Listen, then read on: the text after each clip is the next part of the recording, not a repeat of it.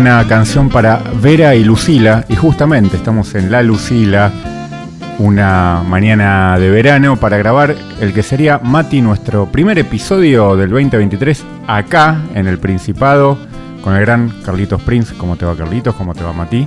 ¿Cómo estás, Gonza? Muy bien, muy bien por acá, muy contento de saludarlos y de compartir este momento que va a ser maravilloso. Maravilloso, lo presentamos sin más preámbulos, el querido Gonzalo Tocayo, Gonzalo Gonzo Palacios en Rascacielos. ¿Cómo estás, Gonzo? Estoy fantástico. Gracias por venir. No, buenísimo, buenísimo. Gracias a ustedes por invitarme. Gracias a vos, Gonzo. Gracias a vos. Bueno, estamos es lunes por la mañana, así que es el quizá el horario, el día y horario menos rockero del mundo, ¿no? Pero eso dicen. Pero, eso dicen. pero acá estamos firmes, acá estamos firmes para empezar este lindo viaje musical que, que proponemos en Rascacielos. Gonzo, eh, bueno, canción para Vela y Lucila. Sí. Es el single que sacaste hace poquitos días. El viernes. El viernes. Este viernes salió. Eh, vamos a contarle a la gente, vos vivís en Menorca, ahora estás en Buenos Aires, ¿cómo es ese ida y vuelta? ¿Estás más allá que acá? Contame un poquito cómo viene esa la mano. Mi vida, mi casa, mi gato, mi mujer están ahí. Claro. Eh, pero mi música y el- mi público están acá.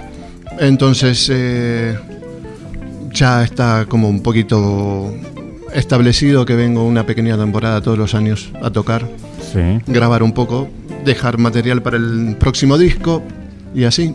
Bueno, y hablando de grabar, a ver, eh, Canción para Vera y Lucila es como la continuación de lo que fue Pick Up the Pieces y Please Send Me Someone to Love, no sé Sí, si los dije bien, Perfectamente. eh, que son los singles anteriores que van a formar parte de eh, Alivio, Efectivamente. el disco que estás por presentar dentro de poquito. Está, sí, el disco está por salir dentro de poco, Sí. formato vinilo. Bien, Eh, vamos a ver cómo estamos pensando todavía con la discográfica. sí. Eh, si subirlo a plataformas al mismo tiempo, esperar un poquito, eso todavía no está decidido. Eh, el disco está mm, por fábrica pautado para salir en principios de marzo. Y lo presentamos eh, en abril, en Rondeman. en Rondeman, 21 y 22 de abril. ¿Participás de esas charlas con la discográfica en cuanto a la propuesta de, de marketing, de cómo manejar la salida de, de los temas, cuándo, cómo? Sí, sí, sí, sí. Es, es una mezcla de pedir consejo y, y tratar de acomodar también a las necesidades nuestras, precisamente por, por la cuestión logística de cuándo estoy y cuándo puedo hacer las cosas, etcétera. Eh, estoy en Aqua Records. eh, su director es un tipo magnífico, es, es como antes, es un, melómano. Claro. Diego Zapico es un melómano, el dueño de la compañía, el dueño de la disquería Sibals es también, Claro. son melómanos, es como, claro. como era hace 40, 50 años, ¿no? antes de que llegaran los, los CEOs. Mucho prestigio y eso te asegura otro tipo de trato que hoy por ahí ya se perdió un poco. Sí, definitivamente. Bien. Definitivamente es un trato de tú a tú, con entusiasmo, con Bien. entusiasmo del, del otro lado, ¿no? Que es, eh, oh, mira, que me, me- me gusta este proyecto, me, me- me gusta para mi compañía, etcétera. Claro. Y mucha interacción, eh, mucho hablar y eso, y llegar a, a las conclusiones de. Yo llevo mucho tiempo eh, como fuera.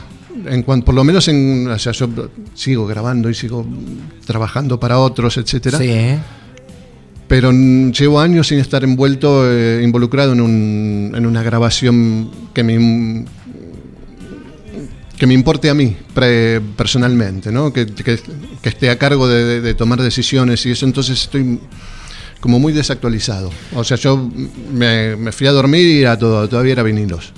Bueno, eso te iba a decir, me adelanto, me adelanto un poco en el viaje. Eh, ¿Durante cuántos años te pasó eso que vos le llamás me fui a dormir? Eh, y, y en esos años, eh, en esa ventana del tiempo, eh, ¿qué te pasaba? ¿Cómo era tu relación con la música, con la industria, con lo que genera? Mm, no quisiera repetir palabras, pero un alivio de estar lejos de... Bien, bien. un alivio de estar lejos de un sistema que. Que bueno, que tenés que estar con determinada mm, disposición para, para responder a sus necesidades. No está ni mal ni bien. Pero cada uno tiene sus momentos y sus. eh, y eso. y Pero te generaba, te generaba cierta aversión, o sea, en esto no me meto, de esto no quiero saber más nada, o, o siempre estaba esa llamita de decir, lo voy a hacer cuando pueda y como yo quiera. Estaba siempre esa llamita. Ok. Sobre todo cuando, cuando tenga algo que decir. Era.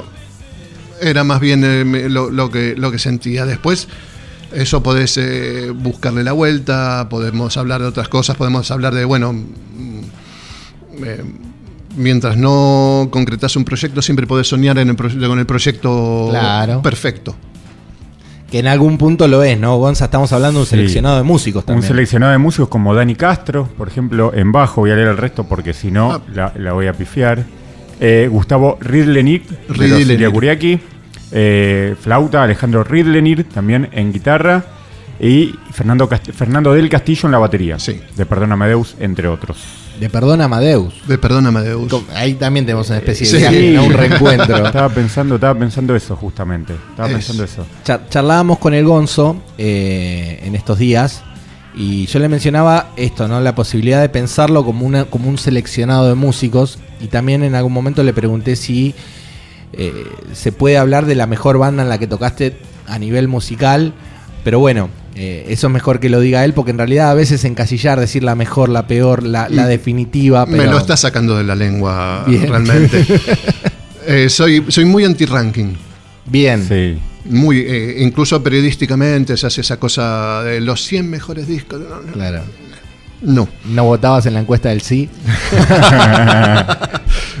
No, votaba en las de pelo cuando era chico. Ah, Cuando eras chico, cuando todavía no tocabas. Cuando todavía no tocaba, Claro. o cuando todavía no tocaba para, para el público. Por cuando carta. tenía 13, 14, 15 años todavía Sí. votaba en la, en la encuesta de pelo. he, vo- he votado a Invisible, por ejemplo. Ah, mirá bueno. Alas. Claro, claro, claro. Te, te iba por ahí. Invisible es un favorito de la casa. Sí, no, me, me gusta este, este lado, eh, por decirlo de alguna manera, eh, romántico del Gonzo en el sentido del formato. Acá, bueno, obviamente yo traje varios de los vinilos en los cuales grabó el Gonzo eh, y sobre todo esta, la valentía artística, ¿no? De hoy editar en un formato que si bien el vinilo en los últimos años ya eh, recuperó eh, quizá la, la vida que había perdido, bueno, hoy con todo dominado por las plataformas, digo, está la jugada, ¿no? De, de editar en vinilo por una compañía y demás. Bueno, eh, nos sirve para volver a una pregunta, a un- una respuesta que quedó un poco a medias cuando Sí. hablábamos de la compañía y la Sí. relación con la compañía. Eh, en- no sé si así puede ser romántico. Eh, yo no puedo, con- me cuesta concebir de otra manera un disco que no sea tamaño vinilo, formato vinilo. La obra en su concepción. La obra en, su- en su concepción. Si, si te fijas, el disco eh, tiene un, un arte de tapa importante. Un Sí. principio y un fin que hoy un ya. principio y un fin. De hecho, eh, posiblemente lo que ustedes escucharon eh, son avances en, en MP3, los temas sueltos. En el vinilo los temas están prácticamente enganchados. Claro. Hay Ajá. temas, que, hay temas que empiezan donde todavía no se fue el, el- el último sonidito de- de- del último platillo del tema anterior. Claro. O sea, Claro. escuchar de punta a punta, exactamente. Sí. Con un recorrido, un recorrido emocional. Exacto, que es lo que se perdió últimamente, ¿no? Un poco con el tema lógico de las plataformas y Sí. de la inmediatez y de la oferta, sí, sí. de escuchar un tema acá, un temita allá, el, el famoso playlist.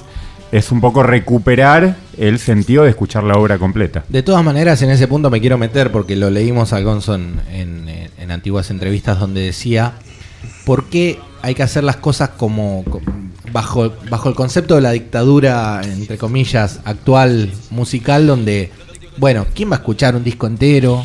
¿Quién va a escuchar los temas en suite? Como, como si no hubiera gente que quiera eso, ¿no? Claro, sí, sí, hay gente que tiene más de 30 segundos de tensión todavía. Ah, esa era la frase. esa era la frase que, que- que me faltaba mencionar.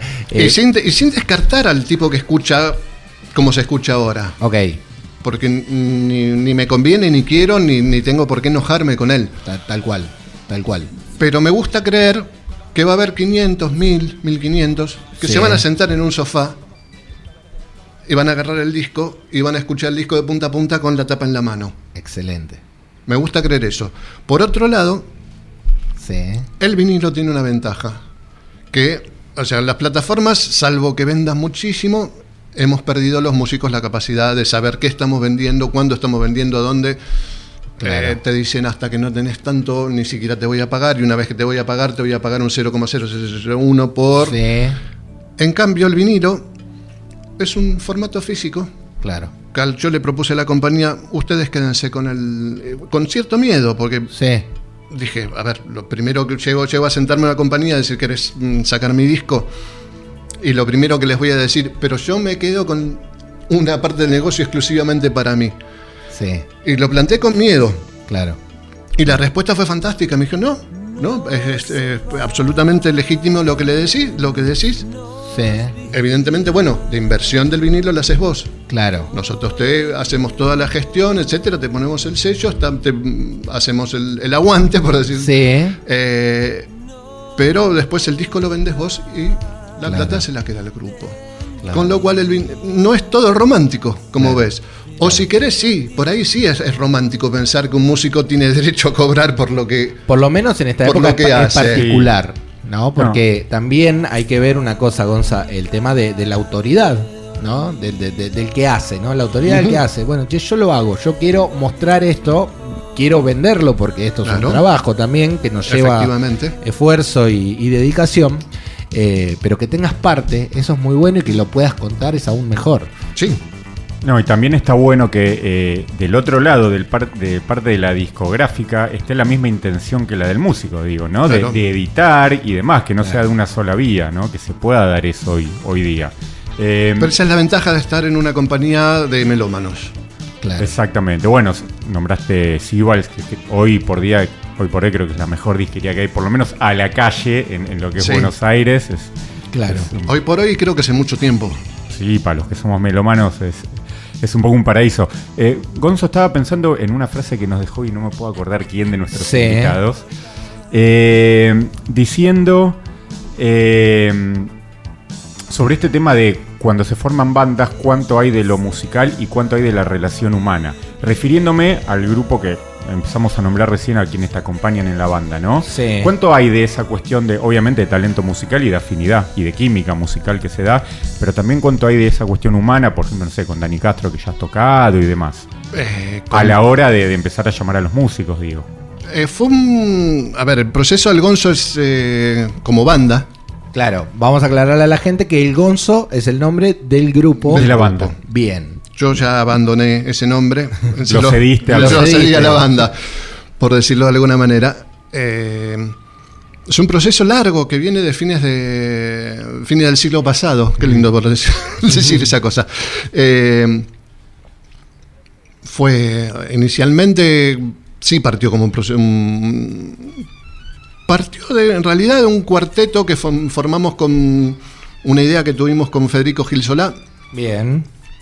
De hacer un, un grupo funk, eh, un poco en la onda de The Meters y Broker T and the MCs. Eh, yo le propuse llamarlo a, a Daniel Castro, que para mí, o sea, Gil Solá, Daniel Castro, esto tiene que funcionar, tiene que ser una bomba. Eh, a, a Federico le pareció maravilloso, le dio muchas ganas. Y sumé un amigo mío, a Marcial Sarandeses, al padre de Vera y Lucila, precisamente. Bien. Eh, a partir de ahí, bueno, fueron pasando cosas. eh, fuimos sumando otros músicos, unos se fueron, otros se quedaron. eh, mm, incluso mismo Dani y Federico tuvieron que abandonar por diferentes motivos la banda más o menos pronto. Sí. Pasamos por diferentes formaciones hasta que quedamos básicamente con lo que es el cuarteto actual. Sí. O sea, quitando a Gustavo Ridilenir con mm, lo que es bajo, guitarra, batería y, perdón, Sí. y saxo. Y eh, los hermanos Ridilenir son, ya que me preguntabas de la cuestión humana, son amigos míos desde los, los 13 años. Claro. O sea, Claro. son, eh, Además de probados músicos. Además de probados músicos, pero eh, o sea, Gustavo tocaba con, con mi, pri- mi primer grupo de, de la adolescencia. Claro. eh, pero amigos de eso, de chicos. Esa, realmente. esa esencia está en lo musical. Eh, ahí, es, ahí es a donde quiero llegar. Sí. Eh, Daniel es Daniel Castro, es, Mm. más conocido que como bajista, es conocido como persona, ¿no? Es una divinura Ajá. de tipo, es, es- es el señor saber estar. Sí. Muchas gracias. Me escuchan toser, me, me alcanzan una agüita. Eh, y en su momento, eh, Fernando, en, eh, allá por fines de los años 90, Sí. eh, me lo trajo un bajista que estaba en ese momento tocando, que a su vez había sido el bajista que me había dejado de, de reemplazo, o sea, eh, Daniel, cuando, cuando- en el periodo que no estuvo, Sí. eh, que fue Fernando. Claro. Eh, Fernando también es una divinura de tipo, nos hicimos muy amigos. Pero cuando el, el grupo quedó básicamente reducido a un cuarteto Sí. con aditivos e- eventuales de, de- de más vientos, eh, terminó funcionando, se produjo una química Claro. donde realmente todos nos escuchábamos muy atentamente a todos, todos tocábamos muy en tándem. Yo como solista me sentía tremendamente seguro porque sabía que fuera para donde fuera, ellos me iban a seguir Perfecto. muy adecuadamente, muy creativamente y siempre interactuando entre ellos. Perfecto. Y se creó una cosa ya a partir de que son todos muy buena gente, son gente que tiene sus egos muy bien administrados. Claro. No son pequeños, pero los tienen bien administrados. Bien. Eso es una aclaración. No, está bueno saber eso, por eso apuntaba la pregunta, ¿no? Al tema, al tema humano, porque siempre hay historias detrás de eso. Claro. Eh, No, básicamente, eh, o sea, somos un grupo de amigos. O sea, Claro. somos Claro. un grupo de amigos que nos gusta tocar juntos. Todo esto pasa para tocar un rato juntos. Claro. Y para tocar en vivo juntos y para que esa magia suceda. Todo, todo es una excusa para eso. Claro. Para darnos 6, 7, 8, 10 momentos en el año donde nos subimos al De escenario y, y nos pasa una cosa que en general no pasa tan completamente en todo lo demás que hacemos. tal cual. Bueno, eh, escenario 21 y 22 de abril, En, la eh, presentación de Alivio Donde van por el abasto. en el Abasto. En el abasto. Pero ahora inmediatamente Hay una, hay una gira previa a eso. Ay, sí, bueno, empezamos a tocar el 17 de febrero. Bien. La primera fecha, estamos en, en Strummer. En Stramer Bar, hermoso. el amigo lugar. Luciano Scaglione, que Eh. estuvo acá en Rascacielos. Justo estuvimos charlando sí, de eso antes, sí. Eh, hermoso lugar para, para el jazz. Sabes que sí, eh, sí, eh, a pesar de que es un lugar que lo lleva Leo, baterista Sí. de ataque, que es un lugar mm, Sí. con una impronta un poco del rock, Sí, para tocar eh, otro tipo de música funciona fantástico. sí, Suena muy lindo, tiene un, mon- un ambiente muy agradable, totalmente. Damos fe. Tuviste hace poquito. El jueves. te atienden de puta madre, realmente. Eso también dicen los músicos. Sí, sí, sí. sí, Un sí, lugar sí. de músicos para músicos. Exacto, ¿no? de no, músicos no, para músicos. Leo es otro caballero. Sí. Eh, Luego, el 24 de febrero, vamos a estar en, en Mr. Jones, Bien. en Ramos Mejía. Sí, el oeste. Eh, 31 de marzo estaremos en eh, Mutarbar, Sí. eso es Avellaneda. Avellaneda. Y estamos mm, programando, está todavía hay un poquito en veremos, una gira a Córdoba Qué lindo. para, Bueno, vamos todos para, a se- Córdoba. para Semana Santa, sí. Te espero allá. Ahí lo vas a, lo vas a ir a ver, a ver, Mati. sí, bueno, y, una- tenemos, y tenemos un par de cositas todavía a, a punto de salir. Estamos tratando sobre todo de no, no, no recargar capital. Claro. Para que vaya la gente de capital el 21 y 22 de abril a, a Rondeman. Claro. Así que. y- Pero mucha gente va a tener la posibilidad de ver. todo esto anunciado en tus redes. El Gonzo oficial. sí, El Gonzo oficial. el gonzo punto Excelente. oficial. Gonzo punto Yo tengo oficial. una gonza antes de Sí. meternos ya definitivamente en un viaje que nos va a llevar por muchas por muchos lados, digamos. Pero recién mencionaste la palabra egos y cuando uno dice el gonzo en el ambiente dice el gonzo tocó con todos. Eh, el tema este de saber administrar los egos o saber dónde pararse. Digamos, vos empezaste a tocar en el rock en qué año? Bueno, supongo que alrededor del 81. Perfecto, del 81 hasta acá. ¿Siempre subiste, supiste dónde pararte o a veces estabas No. en lugares donde vos decías, che, qué quilombo esto? Eh, bueno, no sé si tengo claro lo que me estás preguntando. Sin dar nombres, ¿no? Pero No, digo, no, no, el- no, los, claro, los porque- egos deben haber estado en, en varios aspectos. Si estamos hablando de mis egos, si estamos hablando de yo con relación a los demás. de vos integrando grupos. Eh, yo soy un tipo muy orgulloso, Ok. tremendamente orgulloso. Sí. Tengo más orgullo que personalidad, desgraciadamente, lo cual me hace meterme en problemas. Ok. Y sobre todo cuando era chico, bueno, era chico y era inexperto y era soberbio. eh, Ok. ¿Eras soberbio desde lo que vos tocabas, desde las oportunidades que se te iban dando y vos ocupabas lugares? Sí, o desde el creerte el, el discurso, sobre todo mm, pensá que es soy de una generación que hizo el cambio.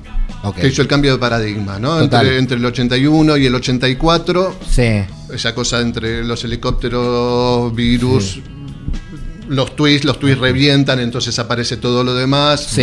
Eh, traíamos una cosa nueva, Total. de la cual estábamos muy seguros y que tenía una ruptura bastante importante con, Claro. con lo anterior.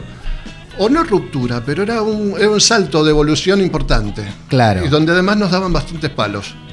Ah, claro. Entonces, bueno, y, y vendíamos. O sea, o sea, sí, es un poquito inevitable ponerte. l- eh, a ver, yo no, no me daba cuenta. O sea, Sí. me, lo, me lo marcó la gente con el, con el tiempo y bueno, releyendo notas y cosas, y decía, ah, hablaba con una seguridad de cosas que no sabía.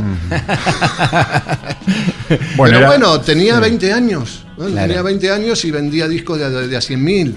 Claro, claro, claro, claro. Y tocaba con Charlie García presentando mo- eh, clics modernos Claro. y, y salía a la calle y me reconocía la gente, no siendo el, el cantante que estaba al frente del grupo, ¿no? Claro, Entonces, Total, total. Y aparte pasó en poco tiempo, ¿no? Porque la, la pregunta es... Sí, quizá ahora eh, dijiste dos palabras que me quedaron, una fue palos, otra fue Charlie, y estoy asociando, digo, eh, venían a romper con toda una estructura quizá de los 70, ¿no? De, de la famosa quizá solemnidad del rock Sí. y demás. Quizá, quizá Charlie fue el eslabón que unió esas dos cosas, ¿no? De, de los 70 a los 80, digo, por eso digo, quizá la incomprensión, bueno, justamente acá tenemos discos virus, sin ir más lejos, ¿no? Si hubo una banda incomprendida quizá en su momento, ¿no? Eh, y le habrá pasado también a los Twists, a Soda y, y a la gran mayoría de las bandas que en ese momento violadores intentaban romper con algo e ir por algo mucho más moderno, por decirlo de alguna manera, nuevo en ese momento. Pero a lo largo de los años también pasa algo que, que lo conversábamos con el Gonzo, ¿no? O sea, uno, uno relee la historia desde hoy, desde el 2023.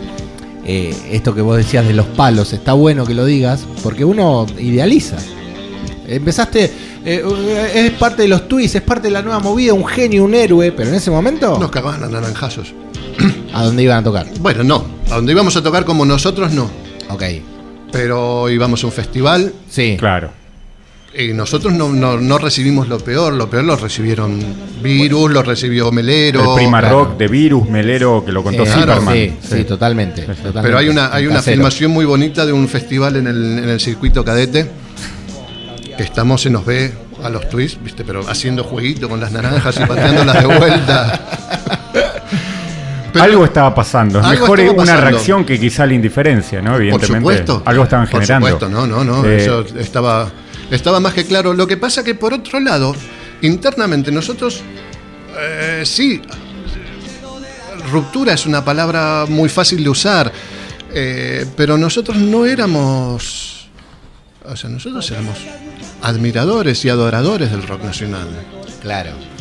O sea, no éramos. no- veníamos a decir, ah, es toda una mierda y vamos a cambiarlo. No, Claro. no, no. eh, Pero, pero Yo me crié escuchando Manal, Almendra, Los Gatos. Claro. Eh, después Pescado, después Invisible. Invisible fue mi banda de la adolescencia. Claro. Eh, teníamos respeto y adoración por gente que después, algunos, ya no me pidas nombres porque ya no me acuerdo ni me Sí, importa, sí. pero decían unas cosas bastante feas de Claro, nosotros. claro. Eran carne de cañón. Eh, también lo vas entendiendo con el tiempo.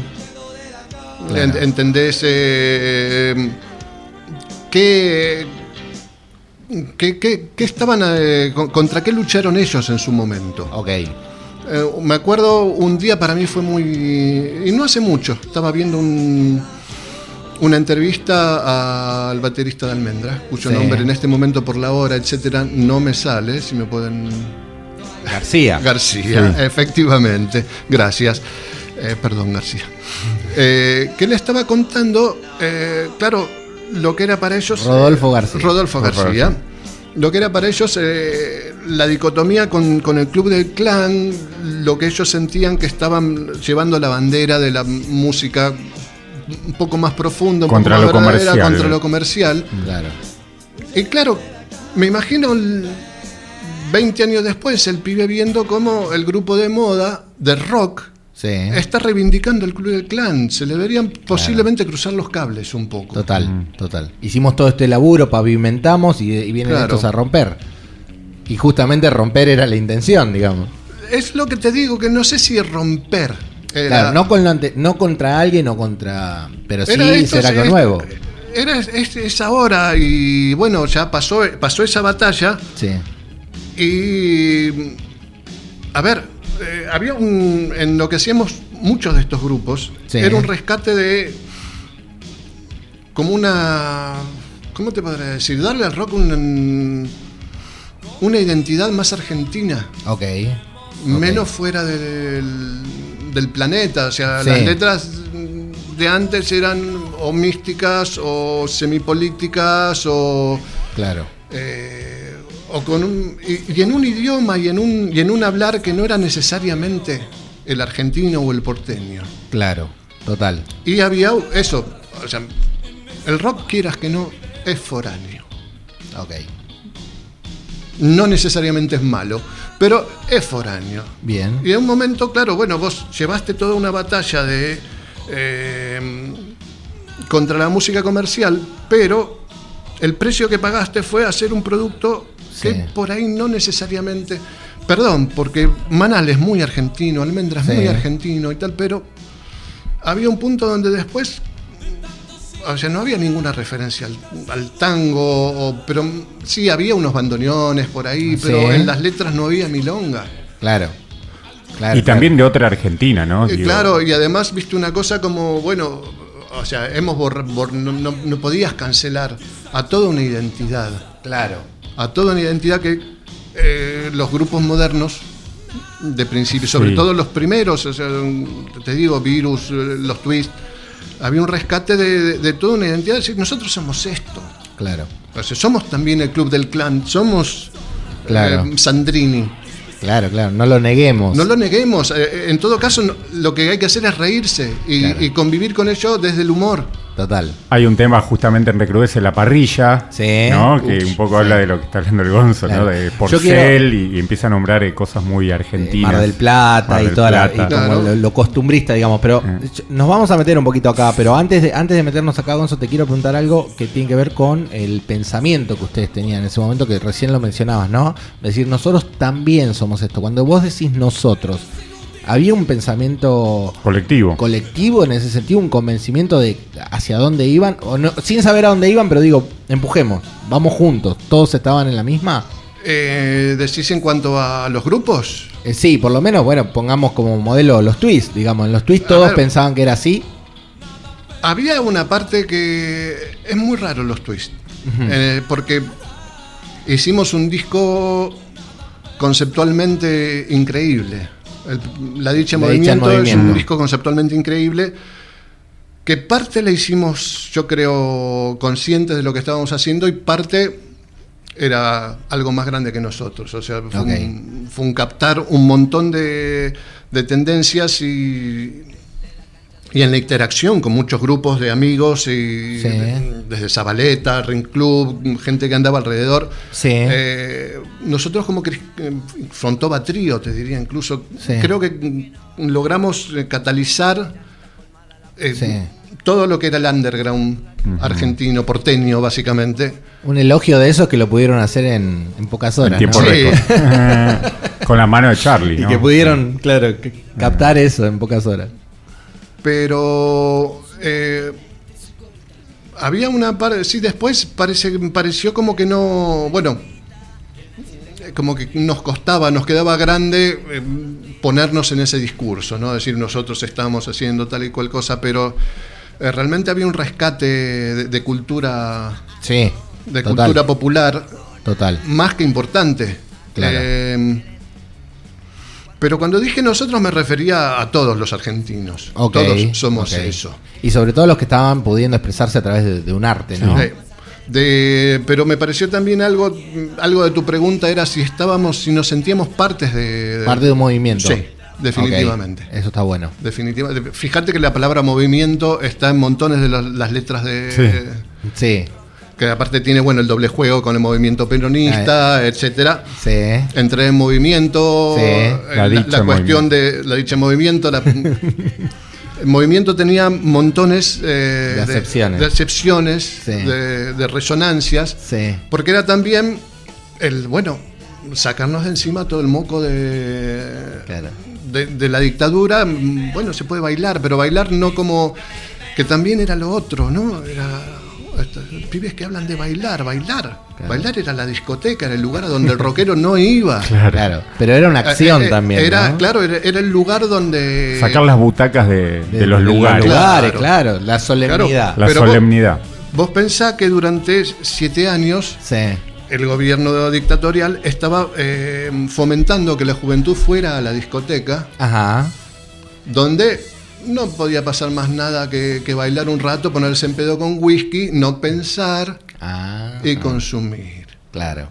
Ahí, ahí no se charla, entonces no se habla de política, no se consumen drogas, qué sé yo. O sea, era lo que fomentaba el, el cheto como, como imagen, como, como grupo, como lo que ahora se llama tribu urbana. Ok. Estaba muy fomentado por la dictadura. Entonces, no- para nosotros, yo no pisé una discoteca hasta los 18 años. O sea, fue, fue un Sí. after después de un show. Claro. Es la primera vez que fui. O sea, jamás. Qué bueno lo que contás. ¿eh? Nunca. Sí, eh, Pero eh, tenía eh, cosas, o sea, todos adoramos ahora la música disco, Ajá. todos adoramos el funk ahora, pero en ese momento estaba mal vista la música disco, si no me equivoco en muy mal época. visto, o sea, Travolta era el símbolo de la pelotudez. Claro. Hay Para una- nosotros era el símbolo de la pelotudez. Claro. Fiebre de sábado por la noche. A mí me encantaban los VGs desde chico y los Claro. escuchaba por mis hermanos desde Trafalgar y et- etcétera. Sí. Y aparte movía la patita, ¿viste? Decía, y esto me gusta, pero no seré. y me pegaba, ¿viste? En el Pecador. pecador. Placeres culposos. Sí, no, sí. bueno, lo que decís, Gonzo, eh, justamente me iba a meter en ese tema para darle un marco a la idea de que me es imposible separar la eh, parte artística de lo musical que sucedió en los 70 y sucede en los 80 con el aspecto social, ¿no? Porque también supuesto. uno es producto de, de un detonante de lo que está sucediendo.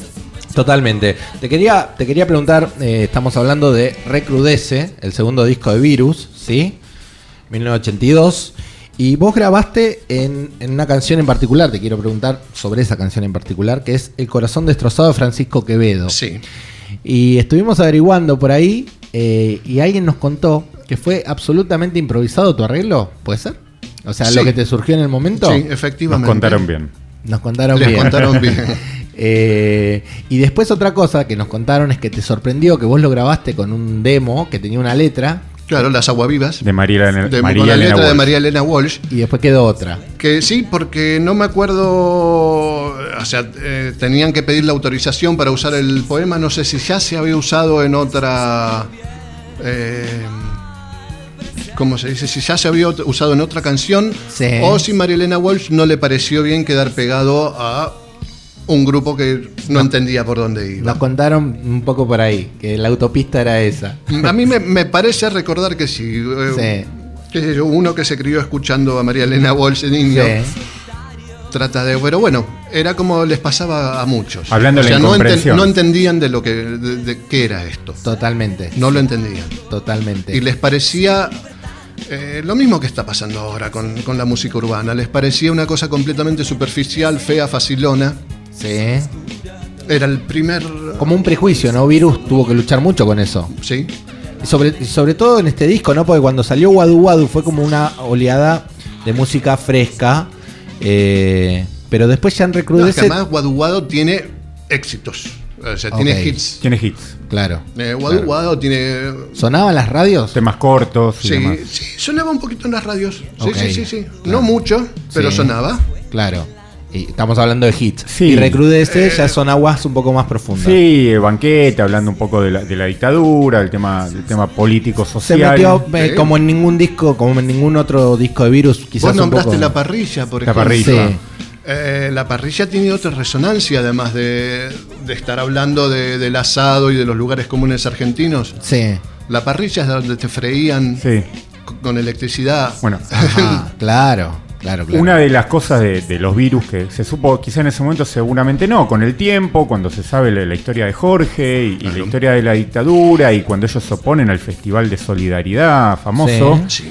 Eh, siempre le reconocí, le reconocimos, digo nosotros. Ellos y como- los Sí. violadores, que, Sí, sea dicho, exacto. que sea dicho en voz alta. Exacto, Virus y los violadores, eh, que nunca hicieron quizá, eh, no fue, no hicieron algo panfletario de tener quizá un hermano Claro. desapareció en la dictadura, Y cuando lo pusieron, lo pusieron muy solapadamente, como en Agujero Interior también, en Sí. ellos nos han separado y demás.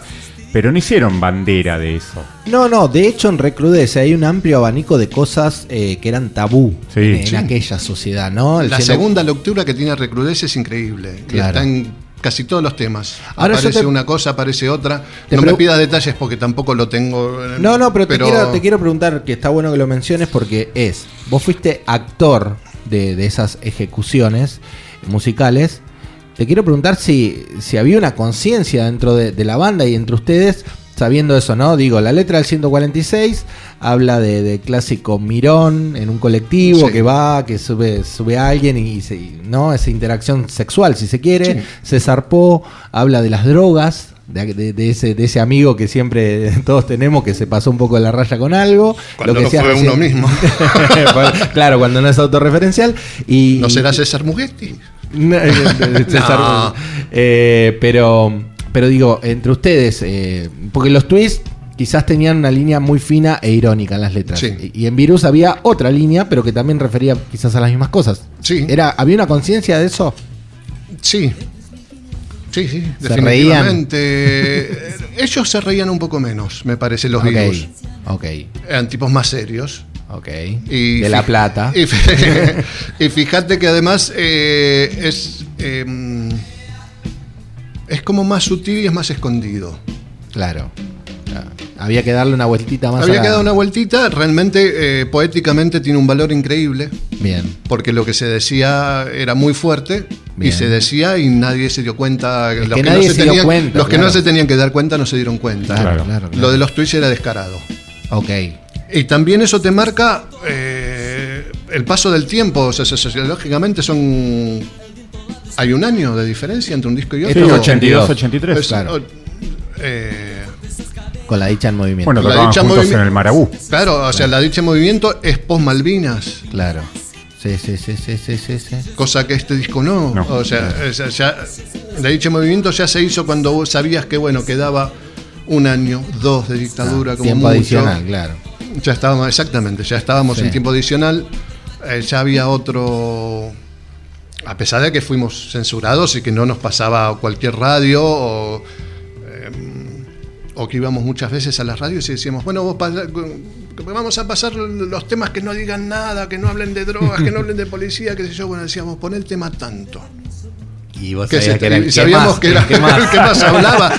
Y los veías a los pibes que se agarraban la cabeza, viste, dentro del. Ahí Claro. donde está Carlos. Claro, claro. Pero si lo entendían, porque si no lo entendían, pasaba.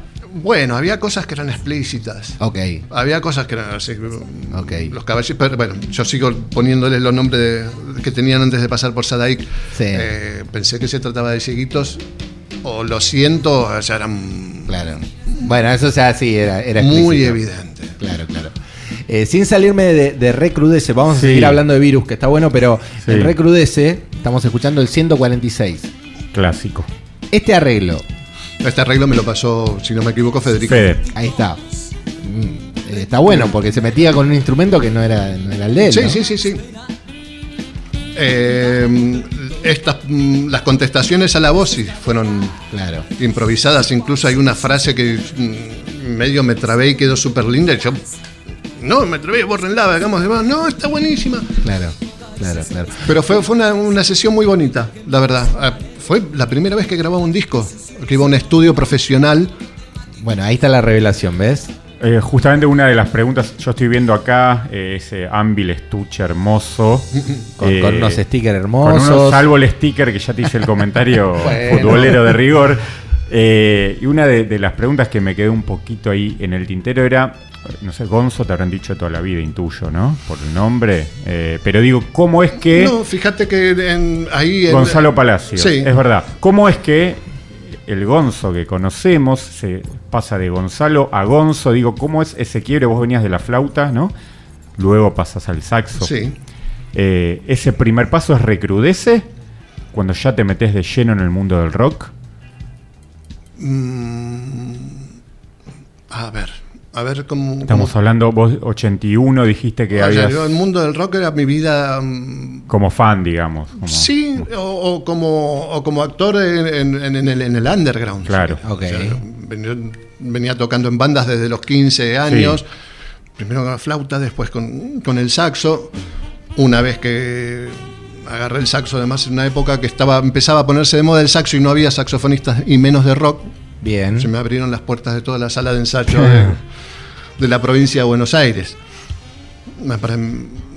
Y yo me movía, la verdad Claro. me movía mucho porque pibe del centro donde todavía yo era muy rockero y empezaba a ser así como un nuevo olero, precisamente porque era una veía en, la nueva ola Sí. un rescate de lo que eran las bases mm, primordiales del rock, una vuelta un poquito al 4x4, Bien. eh, entonces me fui enganchando por ahí. También tenía la cosa de, de un pibe de los fines de los 70, principios de los 80, que claro, quieras que no, escuchabas Police, escuchabas Peter Gabriel, eh, venías escuchando por ahí de, de- de tu paso por, por la progresiva. Pero viste que no hay un momento donde, donde Gabriel y, y Robert Fripp empiezan como a intuir cuál es el cambio. Sí. E incluso teorizan mucho y teorizan muy bien de a dónde iba a venir la música. Hay un par de discos de Fripp que dice esto es la música del futuro. Tocada, bueno, un poco a lo Fripp, pero Sí. está, está todo Claro, ahí, están claro, como una guía. Están, esto, de aquí en más se va a componer por cachitos, se va a pegar, se va a hacer un, un loop de batería, etcétera. Bueno, después él le ponía sus Frippertronics arriba, pero el- la visión de lo, de- de lo que estaba pasando y hacia dónde iba era muy clara, ¿no? Perfecto. Eh, entonces se mezclaba un poco todo eso, que también, bueno, mm, mi escucha musical siempre fue muy amplia, ¿no? Sí. Eh, también había tenido yo durante los 70, había escuchado cosas como Roxy Music. Claro. el- que un poco es un puente, ¿no? eh, bueno, absoluto. Claro. Absoluto. Con los 80. Eh, Roxy Music y Bowie, que no era de lo que más escuchaba, por ejemplo, Bowie. Claro. Pero lo tenías. Pero sí, sí, sí, sí, sí. Mm, Bowie me empezó a pegar más eh, en la época de Let's Dance, ya Claro. más tardío. 80. Claro, más ochentero. 80. Y ahora me gusta el del 70, definitivamente. Claro. Diste, diste la vuelta. Que- la que a vuelta, mu- a, claro. mucha gente le pasa, ¿no? Es que es el momento más rico, Claro. realmente, de Bowie. Claro, claro, claro. Cuando ya se pone la corbatita y se pone serio, está bien, tiene ese momento así funky que está tremendamente bueno, las producciones están fantásticas, es, es un gran momento de los 80, Claro. eso que hablábamos antes de que no tiene la, la sobreproducción, El exceso de el exceso, pero sí. tiene sí agarrado los buenos detalles de, Total, total. de la música de los 80. Eh, entonces todo sí me iba, me iba apuntando así a una dirección. Por otro lado, también soy muy blusero, Claro. muy, muy extremadamente rockero. Me crié escuchando los primeros discos de los Beatles malamente, después me hice muy Stone. Mirá. Eh, y después, claro, vas viendo qué, escuchaban o de dónde venían los que te gustan. Venían del blues inglés, John Mayer, etcétera. Eh, Todo, todo un y- estudio, ¿no? Claro, y esa gente que escuchaba. Entonces voy ahí. Entonces ya cruzas el Atlántico, apa- Sí. apareces en Estados Unidos y dices, ah, esto es el blues. Claro. Está bien, Clapton está muy bien, eh, Jeff Beck está tremendamente bien, pero Claro. esto es. Claro, claro, claro. Y a partir de ahí, viste, al fin y al cabo, y- y como funk, y empiezan a aparecer todas las otras gramas de, de- de Sí. música negra, y ya no sé a dónde iba. No, yo lo que te quiero preguntar, Gonza, Nos fuimos la, en el la- viaje la pregunta musical. era cómo habías entrado al rock y vos dijiste que el primer disco que grabaste fue Recrudece. Claro. Claro, pero es, es- ¿Cómo te ubica Virus para que grabes Recrudece? eh, nos- yo el recuerdo que tengo Sí. es terminar un show, el único show que no fue tremendamente lleno de los Twitch en el Einstein, no sé por qué, y que no fuera tremendamente lleno no quiere decir que estuviera vacío, lo que Claro, pasa es que lo reventábamos en Einstein, salía, la gente se caía por la ventana. Eh, me acuerdo terminar de desarmar, estar prácticamente todo vacío y estaban, en un momento miro, hay una mesa y están, sí, Federico Moura, Julio, Sí. quienes yo conocía, porque yo iba a ver a Virus desde la- antes de Wadu. Ah, mirá, claro. Eh, y me hacen así con la manito, de vení, vení, acércate. Y, Vos eras un pibe, pibe. y sí, tenía 81, tenía 18, ponele. Eh, o 19, por ahí. Claro, no. ahí. repetimos, es lunes a la mañana. No, obvio, no obvio. pidan. Pero estamos, te- cuando hablamos estamos ahí, vemos la escena. Eh, ¿Ellos ya habían grabado Wadu Wadu? ellos ya habían grabado Guadu Guadu. Bien. Y me dicen. Queremos grabar un. que necesitamos saxo. El saxofonista que grabó en el disco anterior estaba Sí. bien, pero es un pibe que viene de otro palo, del jazz, Ok. qué sé yo. No, Claro. no es lo que buscábamos, ¿viste? Vos tocás como tocás, nos parece ideal para, Claro. para Virus. Y para mí era. Oh, Me llamó Virus. me llamó Virus. Claro. El grupo. Para, a- a- mí era, en ese momento era. Y aparte quiero agregar algo, ¿no? Te dijeron, vamos a Panda, va a estar a Milcar, o todo eso vino después. Yo creo que todo eso vino después, no me acuerdo O exactamente. sea, era todo, iban pasando cosas buenas. Sí, sí, sí, sí, sí. Claro. Eh, Yo no me acuerdo si fue ahí la primera vez que, que grabé con. o que conocí a, a Milcar, Sí.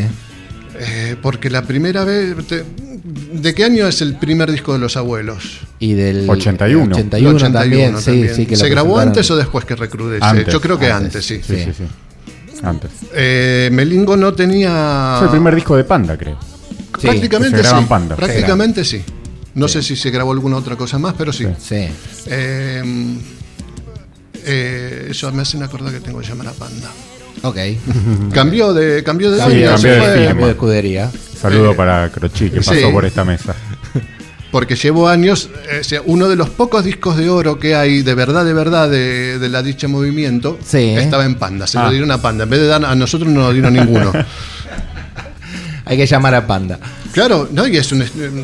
Estaba, durante años estuvo, vos entrabas y lo primero que veías era el disco de oro de, Claro. mm, de los abuelos, eh, yendo de la cama al living, Sí. me parece, y eh, La dicha movimiento. con gran orgullo, eran sus tres primeros discos prácticamente, Sí. o bueno, la dicha ya no sería el tercero, pero eh, eran sus, Sí, sus su caballitos, caballito ¿no? de batalla, obvio. y quiero y, sé que eso está en un ese, ese disco de oro debe estar posiblemente ahora en Claro. un por ahí se avivan, estoy espero que no escuchen esto. No, no, no, no, no. No, En todo caso vamos juntos.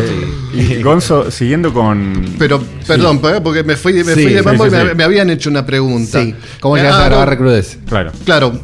eh, yo, yo había ido, eh, Melingo no tenía saxo. Melingo Sí. tocaba solo el clarinete y en el primero de los eh, Abuelo toca. de los abuelos toca saxo. Ah, toca Con- saxo. Con ese saxo que tenés Wow. ahí. Ah, ahí está. Pero la tranza que le dice, bueno, yo- te presto el saxo, pero llévame al estudio. Claro, claro. Está a Claro. monitorear, García, qué sé yo. Claro. Además eran épocas donde creo que prácticamente no existía ni la portaguana, había dos o tres tipos en Buenos Aires que tenían un grabador de cassette de cuatro canales, o sea, no existía grabar en tu El casa. registro. bien. Sí, Y, y cuando era grabar en tu casa bien eran cuatro canales. Ahora, sí. La Tascam. Claro, ahora medianamente cualquier persona con un presupuesto no muy grande tiene en su casa, visto una computadorita donde puede grabar Claro. infinidad de canales. Eso para nosotros no existía. No, era otra época. O sea, toda mi, mi experiencia eh, de grabar multicanal era en el estudio del jardín. Claro, Eh, entonces eran las oportunidades que vos tenías de aprender. claro. Meterte en esos lugares y quedarte un rato mirando cómo trabaja García, con Cachorro López, con Basterrica, que estaban todos en sus mejores momentos. Entonces esa fue mi primera interacción con, con Amilcar. O sea que cuando grabé ese disco ya Amilcar ya me había visto, ya me había visto patinar. Claro. Pero nunca habías Caerme grabado. Pero nunca había grabado ahí. Claro. Eh, ¿Te transpiraban las manos? No, sabes que no, porque otra cosa maravillosa que era de, de esos tiempos, Sí. donde no había precisamente eh, ni la corrección, de- no, se, no se afinaban, no se movían las notas, eh, había que grabar lo que había que grabar, con lo cual el ingeniero de sonido Sí, y el productor, además de su calidad como, como técnicos, eh, su mayor orgullo era crearte el clima. Claro, claro. Entonces no importaba si vos eras un pichi. Claro. Por favor, vení que necesitas todo eso. Y te sentías bien. Claro. Era su trabajo y te hacían sentir bien. Total, total, total. Y las cosas te salían bien porque, claro, estaba la mística de que se tiene que grabar bien en el momento. Y tiene que tener onda. Hermoso registro. Para, para, para redondear esta hora, Gonza. Sí, justamente, a eso iba para Está Carlos ahí. ce- cerrar con el tema de, de De virus. virus. Eh, Gonzo, vos tocas en el 85 en el Astros, eh, Virus presenta Relax, Sí. eh, que era la segunda presentación del disco, había sido en diciembre de 84, vos tocas en el Astros 85. nos Abril del saber- 85. Abril del 85. Eh, dos cositas. Eh, si recordás cómo era aquella convivencia en camarines con, con la banda, que ya estaba en un momento de popularidad, y si tuviste relación con Fede ya en los últimos tiempos de, de su vida. Sí. Sí, me- yo me hice muy amigo de Federico. eh, muy amigo de, y de Julio también. Ok. Eh, por ahí eh, Julio era. Incluso llegamos a tener un grupo paralelo y todo en un momento. Y era por ahí como una cuestión. Julio es más de mi edad. Claro. Federico era un poco más grande, pero Federico un tipo divino, caballero de aquellos, un tipo con una cultura increíble, con el cual la charla siempre estaba y era fantástica y nos de alguna manera al ser ellos venían venían de, de toda esta cuestión posicionamiento o no posicionamiento político porque no es que lo tuvieran sino que era un posicionamiento de vida de algo que les había pasado más de donde venía yo que bueno podíamos hablar de cosas que por ahí con otra gente del rock no hablabas Claro. claro. o sea no, no es que le fuera miedo es que no venían de esos palos Claro. No venían de esos palos y no tenían. eh, la convivencia en el camarín, no, eh, yo no conocía un virus y no sé cómo fueron después. Yo no conocí un virus eh, eh, pasado de estrellas. Bien. Eh, Bien. de hecho, muchas veces, aparte, me tocaba camarín con, con, Con Federico. Federico. Sí, Era charla de vida, teníamos montones de amigos en común, eh, claro. etcétera, ¿no? Era, era muy amistosa la, la- claro. un poco también respondiendo a otra, viste, a tantos detalles de las preguntas que se nos Sí. quedan. Siempre preguntabas, bueno, si hacíamos un movimiento. Éramos, en general éramos todos amigos, Eran nos amigos. conocíamos todos. Claro. Y no éramos. eh, Ahora se nos ve 20, 40 años Claro. a distancia, pero en ese momento estábamos empezando todos. claro. Y los éxitos de uno eran los éxitos del otro también. Te ponías contento. Claro. Eso está bueno que lo digas. Bien. Te ponías contento si, si, si Soda vendía, te ponías contento de porque "Ah, está- Claro. estamos, somos nosotros, somos nuestra generación, es, es- Claro. es nuestro estilo. Sí, sí, sí, sí. Y, y- y nos conocíamos de por ahí y no éramos, no, no habíamos desarrollado nuestros personajes, Sí. nos conocíamos como personas. Mm, Eso está bueno. Eh, qué linda frase. Eso está bueno. Y vos, eh, esto que decíamos, ¿no? Lo, lo conociste a Federico y, y después, bueno, hacia. casi hacia fines de los 80, porque Federico se va en el 88. ujú. Después de, de estos astros, donde vos tocaste en vivo con ellos, eh, lamentablemente, eh, tres años después, Federico fallece. Ese último tiempo, ¿había una interacción, quizás menos que antes, por las por las obligaciones de cada uno, o, o seguía habiendo, digamos, contacto? Había un contacto, sí, pero es verdad que ellos se pasaban mucho tiempo en Latinoamérica Bien. y yo iba de banda en banda, pum, pum, pum, además de Claro. fricción, supongo que por esa época. Sí. Eh, ¿Vos, vos sabías que él estaba enfermo o te sorprendió? No, no, no, sí sabía. Ok, ok, ok, ok. ok. Pero, Y- incluso tengo tengo recuerdos precisamente de estar en el camarín y bueno de, de ver yo algún detalle que mm, Claro, claro. acá está pasando algo. Eh, él era muy mm, ¿cómo te puedo decir? Discreto. Discreto. Discreto, así Isabel, lo- Isabel Sebastián lo describió como Sí. discreto. Era un tipo muy discreto. Claro. O sea, no hacía la araca como no hacía la araca de, de su hermano desaparecido, no hacía la araca de su estado de salud. Claro. Eh, ¿Eso en la mente se reconocía? yo creo que, que sí. Ok, era Yo un creo- valor. yo creo que sí, yo creo que, mm, a ver, siempre estaban, viste, los las cuestiones de, de machismo, Total, etcétera. total. Siempre había algún comentario estúpido acerca de, pero eh, yo creo que es, es ampliamente es un consenso que Federico es- está en el top 5 de, de los caballeros. Claro, eso se dice mucho. Y bueno, y él llega, eh, bueno, una agonía que obviamente, por esto que decíamos, ¿no? De los tiempos, ¿no? No es que vos debías compartirla con él, pero digo, cuando él fallece, eh, a vos no te sorprendió por esto que vos decís, que un poco se sabía. No sé si se sabía en todo el ambiente, pero vos estabas más cercano a él. Sí. Y, bueno, y, te tocó conocer esa noticia. Sí. Bien. Bueno, final de la primera parte de este hermoso viaje musical que estamos haciendo con el Gonzalo Rascacielos. Vamos Siempre, a comer unas masitas, ¿no? Vamos a unas masitas, a tomar algo. Siempre es un placer para nosotros, en lo particular, recordar a Fede por la admiración que le tenemos a él y a Virus. Así que bueno, se viene la segunda parte que como se dice siempre fueron buenas.